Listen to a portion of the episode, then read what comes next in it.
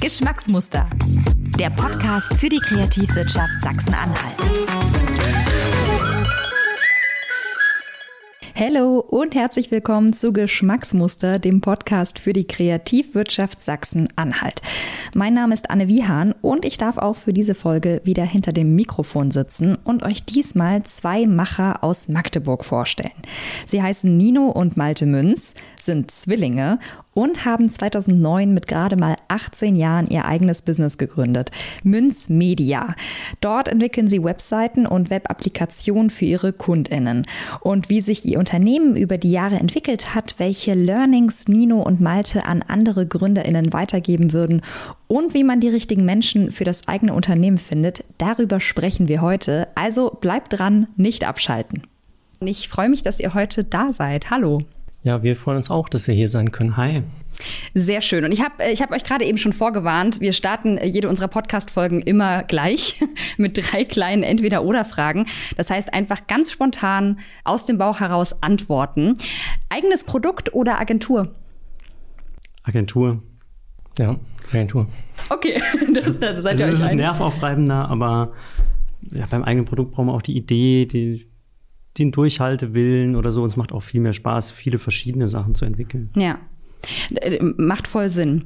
Jetzt bin ich gespannt, Java oder JavaScript? Und JavaScript. Also mit Java haben wir tatsächlich nichts am Hut. Äh, das ist nicht unseres. Also wir haben ein Buch, Java ist eine Insel, das wird jeder, der Java macht, kennen. Das ist so ein 600, 800 Seiten Buch und es dient bei uns zum Fenster aufmachen, wenn man lüftet, damit es nicht zufliegt. das habe ich noch aus dem Studium. Sehr gut. Ähm, und die dritte Frage wäre äh, Frontend oder Backend?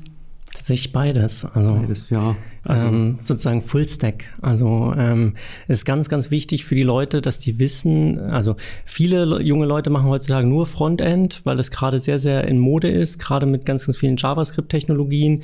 Ähm, das Problem ist aber, wenn sie dann mit jemandem zusammenarbeiten, der Backend macht, fehlt ihnen so ein bisschen das Wissen, was will der jetzt überhaupt von mir? Äh, und das funktioniert dann ganz schlecht und deswegen bilden wir eigentlich äh, die Leute, die wir im Team haben, auf jeden Fall Fullstack aus. Und dann kann man sich überlegen, in welche Richtung will man gehen. Also der eine hat halt mehr ein Auge und sagt, ich, ich weiß, wie was schön aussieht, das ist Frontend. Und der andere sagt, ich weiß, wie ich eine Datenbank strukturiere, wie ich das möglichst performant strukturiere und das ist dann Backend. Da würden jetzt manche Frontendler widersprechen, aber ja. aber du hast gerade auch schon, eine, auch schon eine schöne Überleitung gemacht, beziehungsweise das ist auch ein Thema, über das wir dann nachher sprechen, wie ihr eure Leute ausbildet. Denn, und jetzt sind wir mitten im Thema, ihr seid ja heute hier, weil ihr ein eigenes Unternehmen gegründet habt, Münz Media abgeleitet von eurem Nachnamen. Ich finde eure Gründungsgeschichte so schön. Ihr wart Abiturienten äh, oder gerade vorm Abitur ja. und habt das sozusagen angefangen, so nebenbei zu machen. Wie kam es dann dazu, dass es am Ende wirklich ein Business draus geworden ist? Also vielleicht können wir noch einen Schritt zurückgehen. Es war ganz verrückt. Also eigentlich hat das erstmal nichts mit Webentwicklung zu tun, okay. sondern im ersten Schritt habe ich mich sozusagen für Video machen sonst wie interessiert. Mhm. Wir haben äh, Videos gedreht und die habe ich nachbearbeitet und ich fand das total toll, zum Beispiel aus einem Video, das tagsüber entstanden ist, ein Nachtvideo zu machen, dass man da die Farben rumspielt, irgendwelche Effekte reinsetzt und irgendwann ergab es sich, dass es ganz sinnvoll wäre, diese Videos auf eine Webseite zu stellen. Und da kam dann Malte ins Spiel, der sozusagen sich schon immer für Programmieren interessiert hat, den das fasziniert hat in der Schule, und gesagt hat, mach mal. Ich, ich sorge dafür, dass es ein bisschen hübsch wird. Du programmierst es und da fing die ganze Reise eigentlich ja, erst war an. der Name aber noch ein anderer. Da machen wir noch Minz Productions. Uh, okay, okay. aber der Name ist, also wir haben auch letztes Jahr erst, glaube ich, drüber diskutiert, ob wir nicht den Namen noch ändern, weil das natürlich, wenn jemand heutzutage anruft, immer so ist, ah, Münz, ja, da habe ich den Geschäftsführer schon am Apparat oder so. Das ist natürlich, wenn man so ein Kunstwort hat, jetzt nicht so der Fall. Ja, es ist manchmal auch anonymer besser vielleicht. Mhm, okay. Dann steht man nicht so im Mittelpunkt. Also es ist halt lange keine Zweimann-Show mehr. Und wir haben dann angefangen, für so einen kleinen Maschinenhändler eine Webseite zu machen. Und ich glaube, das ist das erste Mal, dass wir irgendwas gemacht haben, wo dann die Menge Geld, die er uns bezahlt hat, so groß war, dass wir dann gesagt haben, nee, das kann man jetzt so nicht mehr als Taschengeld verbuchen, sondern wir müssen jetzt ein Gewerbe gründen. Und dann saßen wir, glaube ich, sogar direkt am 18. Geburtstag auf der Gemeinde und haben das gegründet. Die haben das im Gewerbeamt gar nicht verstanden, Ach, dass, krass. dass wir wirklich am Geburtstag da sitzen und den Gewerbeschein äh, beantragt haben. Aber da haben wir noch keinen, also von Geld verdienen kann auch noch keine Rede gewesen sein, sondern es war halt wirklich eher Kleiner Hobby mit kleinem Zuverdienst. Das haben wir dann im Studium weitergemacht und eigentlich so den Punkt, wo man dann sagt, nee, zu zweit geht's gar nicht mehr, wir müssen mal richtig Personal anstellen, eigentlich völlig verpasst. Okay. Und haben riesen Kunden bedient, also die Stadtwerke, kann man ja sagen, mit dem haben wir nichts mehr. Aber ähm, die haben das, die dachten, weiß ich, wer dahinter sitzt und dass wir so ein tolles Büro in, in einer namhaften Adresse damals hatten und dass wir doch recht groß sein müssten oder so. Und dabei war das alles eigentlich ein Zwei-Mann-Laden. Ja. Und wir haben das neben dem Studium zwischen Aus eurer Studentenbutze so, quasi so raus, Wir haben oder? aus diesem Büro dann halt rausgemacht oder Okay. so. Aber deswegen haben sich dann auch manche größeren Projekte echt ein bisschen gezogen, ja. Ein Tipp von Nino war übrigens auch, den zukünftigen KundInnen nicht immer alles zu sagen.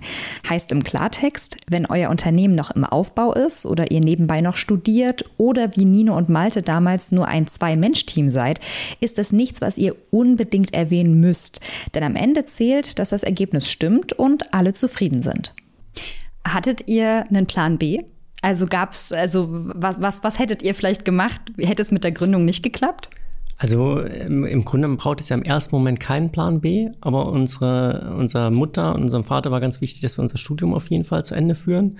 Beide mit einem Abschluss, sodass man, äh, für Malte war eh immer der Plan B, wenn man Informatik irgendwie an der Uni abgeschlossen hat. Bei ihm jetzt Wirtschaftsinformatik, ist eigentlich egal, wohin man geht. Äh, man wird immer mit Handkurs genommen, Ja. solange die Note nicht schlechter, sagen wir mal, als vier ist, äh, kommen die Leute immer unter, äh, gerade in der Marktsituation. Für mich war das schon ein bisschen schwieriger. Ich habe äh, Journalistik Medienmanagement hier in Magdeburg gemacht.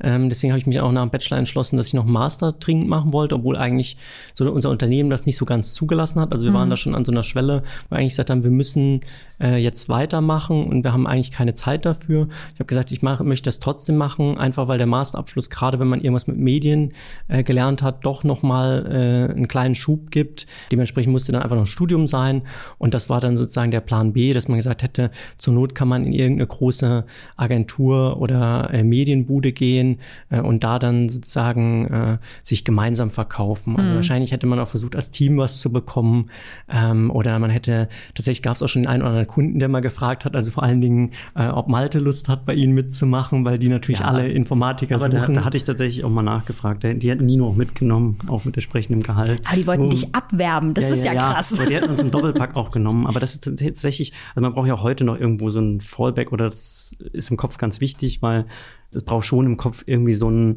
Rettungsnetz, wenn irgendwie alles drunter und drüber geht oder die Die Nummern nicht so gut, äh, die, das nicht so gut läuft, dass man halt irgendwie im Kopf weiß, ich persönlich werde nicht verloren sein, egal was passiert. Und das, glaube ich, beruhigt auch. Und das ist, glaube ich, auch, denke ich mal, bei einer Gründung wichtig, dass man für sich selber irgendwas hat, wo man sagt, im Notfall kann ich dahin zurück. Und das ist auch kein Beinbruch oder so. Also, also, also man muss natürlich entschlossen in die Sache reingehen, denke ich schon. Also man darf nicht so, hm, wenn es jetzt nichts wird, mache ich morgen wieder was anderes oder so. Man muss schon volle Energie da rein investieren. Aber es ist schon wichtig, im Kopf auch zu wissen, äh, das wird mich persönlich nicht zerstören, auch nicht beruflich oder privat, wenn es halt eventuell nicht funktioniert, sondern man kann jederzeit irgendwo die Reißleine ziehen und wird privat und äh, auch geschäftlich und finanziell da irgendwie mit einem blauen Auge rausgehen und das da weiterleben können, gut mit.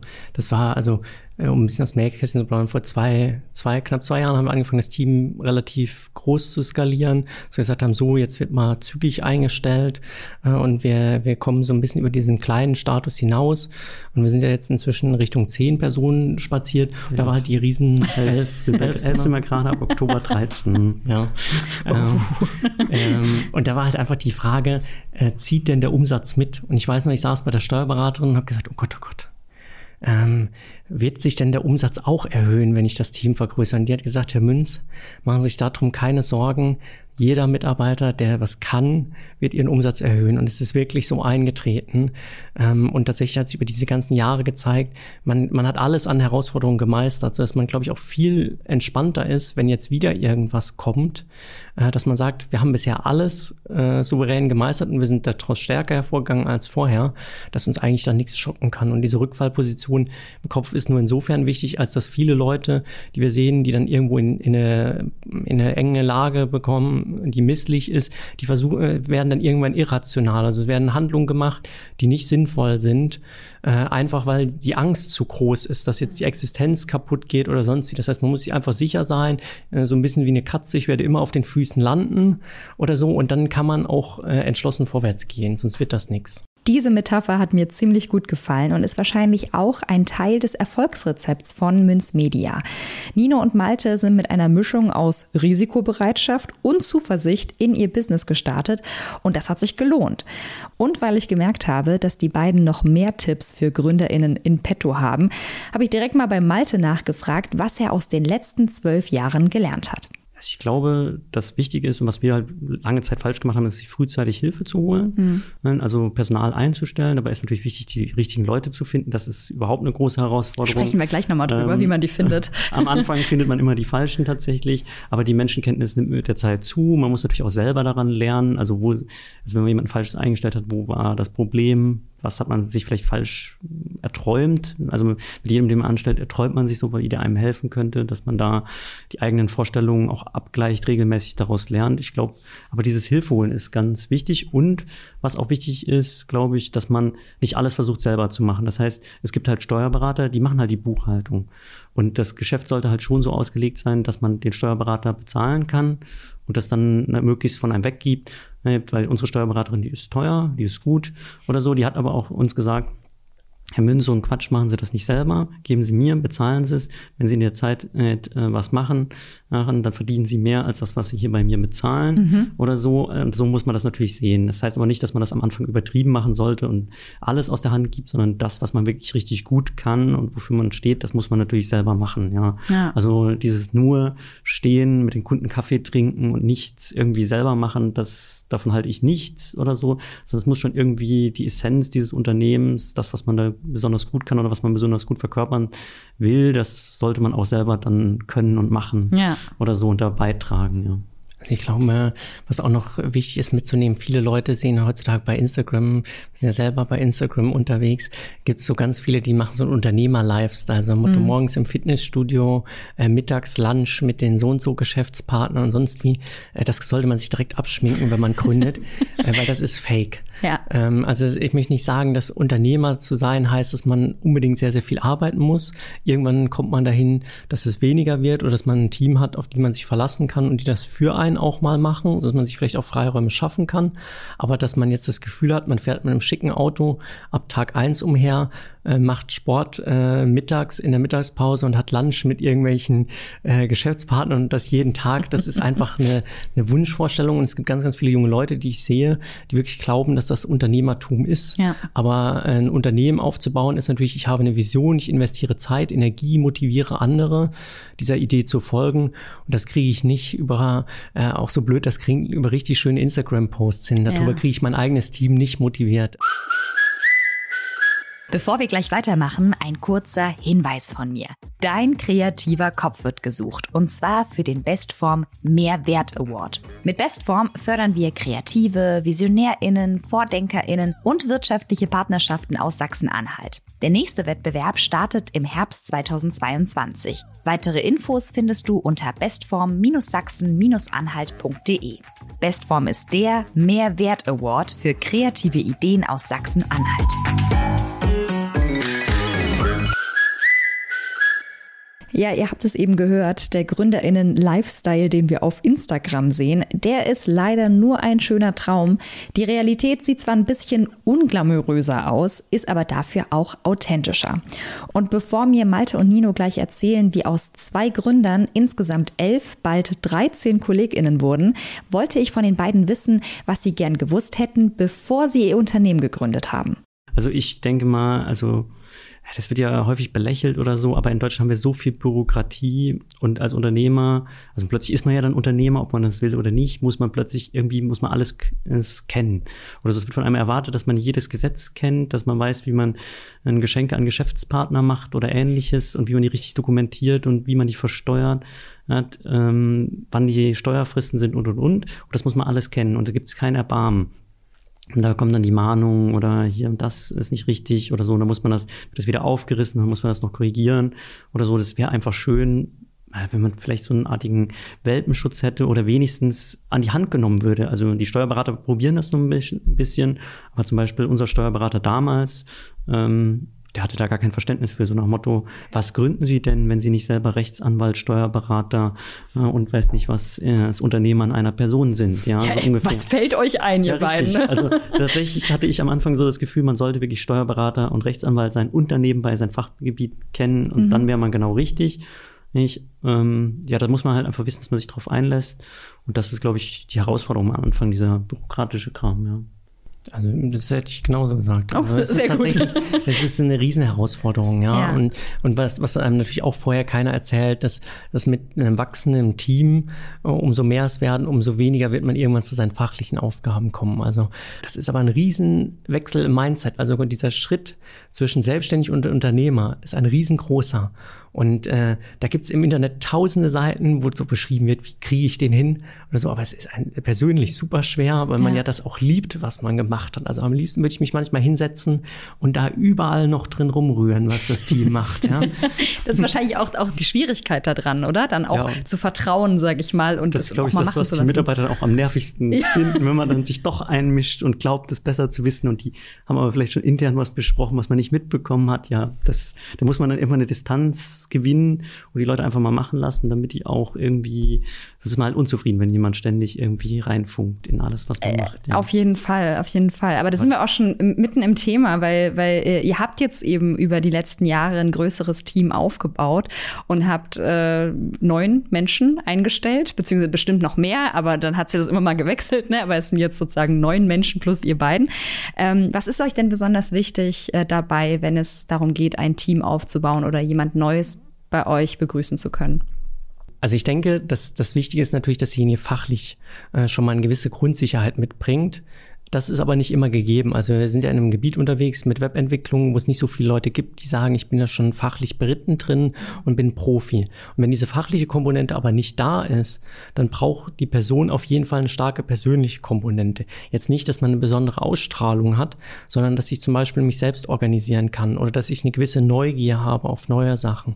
Und das haben wir einfach über die Zeit gemerkt, wenn man so ein Team auf, man muss irgendwie herausfinden, das ist natürlich sehr, sehr schwer, zum Beispiel im Bewerbungsgespräch herauszufinden, ist genau genau dieser Funke da, äh, sich da jetzt auf sowas Neues, eine neue Herausforderung einzulassen oder ist eben nicht da. Programmieren zu lernen ist eine Sache, die kann einem keiner eintrichtern so wirklich. Das heißt, es gibt keine, in dem Sinne, äh, man geht zur Uni und man ist fertig und kann programmieren sondern man muss es ganz viel selbst machen. Das heißt, äh, wenn derjenige den Grunddrive schon nicht hat oder diejenige, dann wird man ihn auch nicht dahin bekommen. Also auch nicht durch irgendwelche extrinsische Motivation, intrinsische, das kann man vergessen, egal was in welchem Führer steht. Ähm, das heißt, man braucht sozusagen die Leute, die eh schon Spaß daran haben, die das als Herausforderung sehen. Das ist dann auch quasi in eurem Bewerbungsprozess, versucht ihr dann quasi das auch so ein bisschen rauszukitzeln? Ja, oder? also man kann ja ein bisschen aus dem Nähkästchen plaudern. Also unsere, ähm, wenn wir Azubis suchen, haben wir tatsächlich so eine kleine Aufgabe. Und da geht es dann halt dann rum zu schauen wollen, gerade die Azubis, denken die nur, ähm, Informatik ist cool, weil ich gerne Computer spiele? Oder habe ich so ein bisschen ein Grundverständnis für, wie Abläufe funktionieren, wie ein Programm laufen könnte oder so. Und dann wird bei uns tatsächlich auch ein Sortierverfahren durchgespielt und die kriegen so ausgeschnittene Figuren. Nicht zu viel verraten. Ja, das Verfahren, das Verfahren verraten wir nicht. Aber es ist im Prinzip, man bekommt äh, ausgeschnittene Figuren und macht das dann einmal auf dem Tisch vor. Wir helfen ein bisschen und dann geht es darum, das dann halt wirklich in so ein artiges Programm zu übersetzen, das zu formulieren oder so. Und da kann man relativ schnell herausfinden, ob die Leute wirklich, also die gerade an der Schwelle zum Eintritt in diesen Beruf stehen, ob die wirklich dafür geeignet sind. Nino und Malte haben also ihre ganz eigenen Methoden gefunden, um herauszufinden, wer am besten zu Münz Media passen könnte. Ein gutes Team setzt sich für die beiden übrigens aus zwei Eigenschaften zusammen. Einerseits der Kommunikationsfähigkeit und andererseits der Kritikfähigkeit. Nino und Malte ist es nämlich wichtig, jederzeit mit ihren Angestellten Angestellten sprechen zu können und vor allem aufkommende Konflikte direkt zu lösen. Denn nichts ist schlimmer als Missverständnisse, die wochenlang mit sich herumgetragen werden, denn am Ende leidet dann das ganze Team. Und Team ist an dieser Stelle auch ein ziemlich gutes Stichwort, denn auch wenn bei Münz Media eine familiäre und vertraute Atmosphäre herrscht, sagen Malte und Nino, dass sie und ihre KollegInnen keine große Familie sind, sondern ein Team, das einander die Richtung weist, aber eben auch nur funktioniert, wenn alle mitziehen. Das, was sie aber nicht ausschließt, dass man trotzdem äh, sehr vertrautes Miteinander ja, hat, klar, was, auch, klar. was auch herzlich sein kann.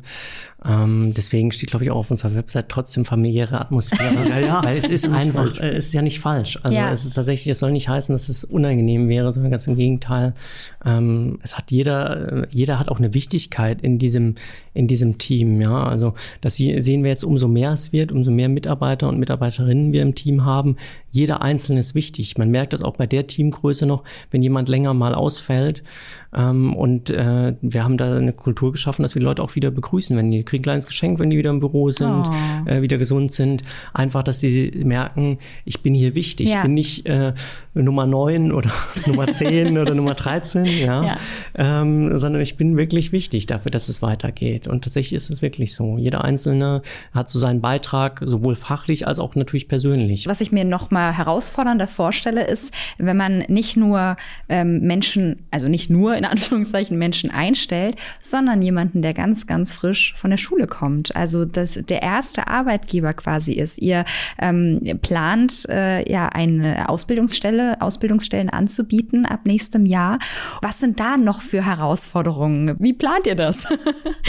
Also ich glaube, die größte Herausforderung tatsächlich ist, also ich habe den Ausbilderschein, habe das alles die Theorie und die Praxis die kriegt man dann bei der IHK alles vermittelt, macht die Prüfung oder so, aber danach ist man ja noch relativ unbedarft und die Gegenseite ist das auch. Also man nach der Schule äh, wird so dieser Ausbildungskatalog vom, von der Bundesagentur für Arbeit zur Hand genommen und dann so, was könnte es denn sein?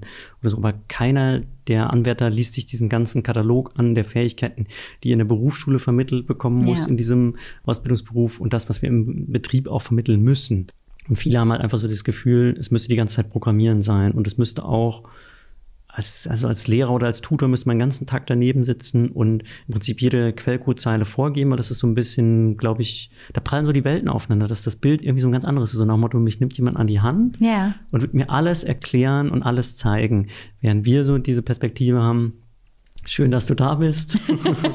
ich, ich suche die Herausforderungen raus, ich bin dein Mentor, ich beantworte dir Fragen, ich äh, rufe dir Google-Suchworte zu, so ungefähr, oder zeig dir das Buch und ungefähr die Stichworte. Aber du musst im Prinzip bereit sein, selber zu lernen oder so, weil das auch in meiner Wahrnehmung nach die Weise ist, wie du am besten lernen kannst. Ich fand es auch ganz wichtig, was ihr eben gesagt habt, so was, was es eben auch braucht, um, um da irgendwie auch zu bestehen. Aber dass es ja ganz viele ähm, junge Menschen gibt, die das auch erfüllen und die da auch passen. Und da wäre jetzt noch meine Frage, das ist jetzt eigentlich auch schon meine letzte. Ähm, wir sind ja hier in Sachsen-Anhalt und man hat schon das Gefühl, dass viele junge Menschen sich nach der Schule ähm, auch weggehen oft ne? und, und irgendwie gar nicht dem, dem Bundesland als Arbeitgeber, sag ich mal, so, so, so eine Chance geben. Was, was glaubt ihr denn, müsste das Land machen, damit wir die jungen Leute hier behalten und die bei Münz Media anfangen können. Das Problem ist ja schon die Anzahl der, der Jobs. Ja. Das ist sozusagen, also in der Informatik gibt es gar nicht genügend Stellen, wenn alle hier bleiben würden, die irgendwas mit Informatik machen. Das heißt, wir bilden schon viel mehr aus. Ähm, das heißt, äh, wir müssten sozusagen noch weitere Arbeitgeber rekrutieren, aber wir müssten auch sozusagen das Arbeiten hier für junge Leute in der IT noch viel attraktiver machen.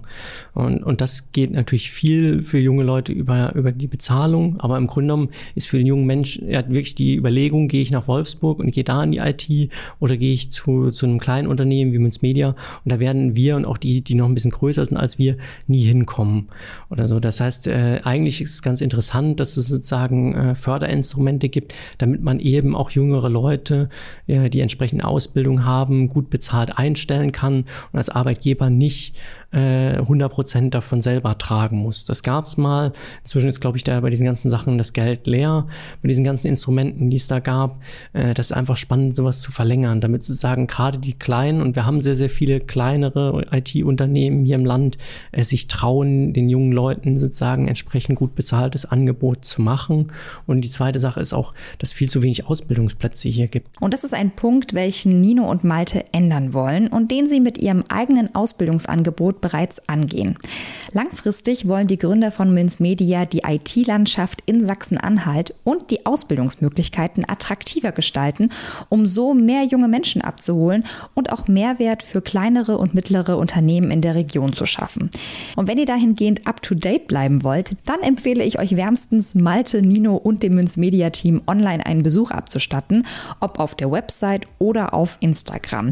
Alle Links findet ihr natürlich wie immer in den Show Notes und ich sage an dieser Stelle nochmal Danke an euch, Nino und Malte Münz, für eure Zeit und eure ehrlichen Antworten. Und bevor ich mich für diese Folge verabschiede, habe ich noch einen Podcast-Tipp für alle Sachsen-Anhalt-Fans und solche, die es werden wollen. In Reiseland Sachsen-Anhalt erkunden die Moderatorinnen Barbara Weinert-Nachbagauer und Medi Host gemeinsam mit ihren Gästen die schönsten Fleckchen des Landes. Alle drei Staffeln findet ihr überall da, wo es Podcasts gibt oder auch hier in unseren Show Notes. Ja, und an dieser Stelle bin ich raus und mache es mir mit Glühwein, Keksen und meinem Hund auf der Couch gemütlich.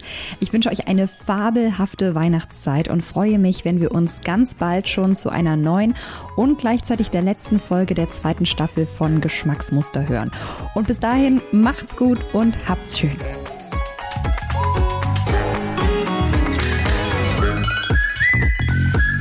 Geschmacksmuster. Der Podcast für die Kreativwirtschaft Sachsen-Anhalt. Besucht uns im Netz unter kreativ-sachsen-anhalt.de.